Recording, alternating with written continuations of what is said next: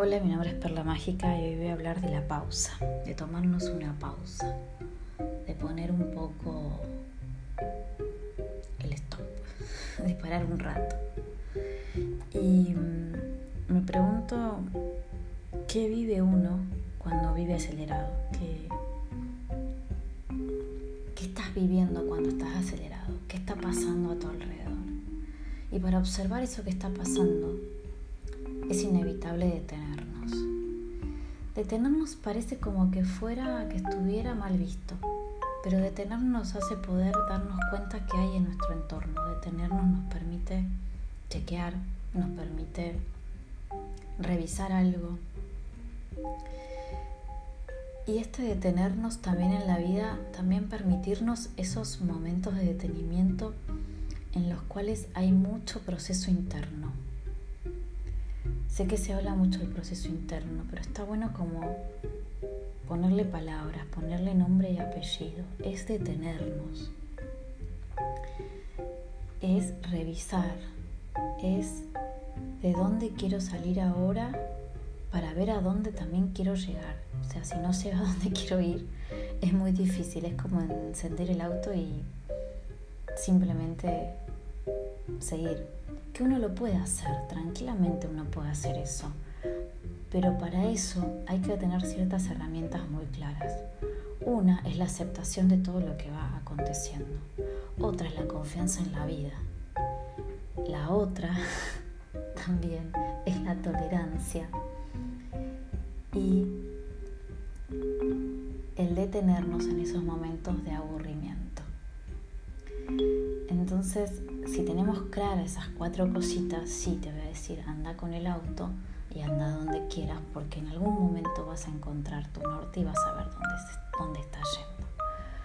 Pero si la aceptación no está, si esto de el aburrimiento no sabes habitarlo, y estas cosas que fui mencionando,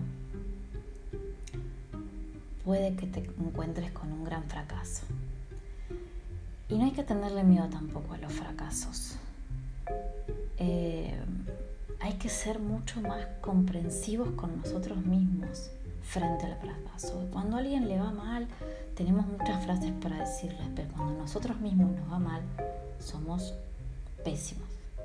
Entonces es empezar a ser más benevolentes con nosotros y decirnos lo que nos sirva porque ahí nos damos cuenta todo lo que no sirve decirle al otro, no sirve decirle cosas que son clichés y que en realidad no van para ningún lado, como, ok, pero hacerlo piel, hacerlo carne, vivir la experiencia, atravesarla, es completamente diferente.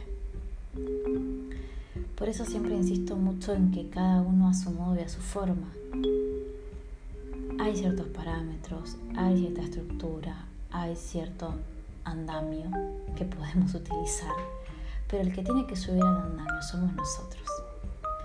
Entonces, cuando te subas para dar ese salto cuántico, para dar ese salto hacia lo que vos realmente querés o para direccionar tu futuro en eso que vos querés, fíjate si esto de la aceptación a lo que acontece, si esto también de la voluntad hacia dónde voy a ir y esto de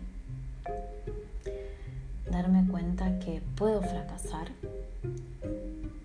y perdonarme por estar ahí en esos lugares de detenimiento, voy a poder estar saltando lo desconocido. Cuánto miedo nos da lo desconocido, pero también cuántos regalos nos trae lo desconocido cuando todo se, va fuera de control, hay algo hermoso que aparece. Es como esas tormentas bellísimas en las cuales está yendo todo literalmente al carajo. Y sin embargo, hay una belleza de que luego de todo eso hay algo que está distinto, hay algo que está diferente, hay algo que se va acomodando y que va encontrando su permitimos eso, logramos que la aceptación frente a esto inesperado sea realmente un regalo. Así que te invito como a buscar esos regalos en esa incertidumbre constante que es la vida, sabiendo y teniendo bastante claro qué quiero. A menos que tenga estas cuatro cosas que mencioné antes, que te invito a repasarlas y repetirlas, muy claras, y en esa confianza en la vida en que todo va a estar bien.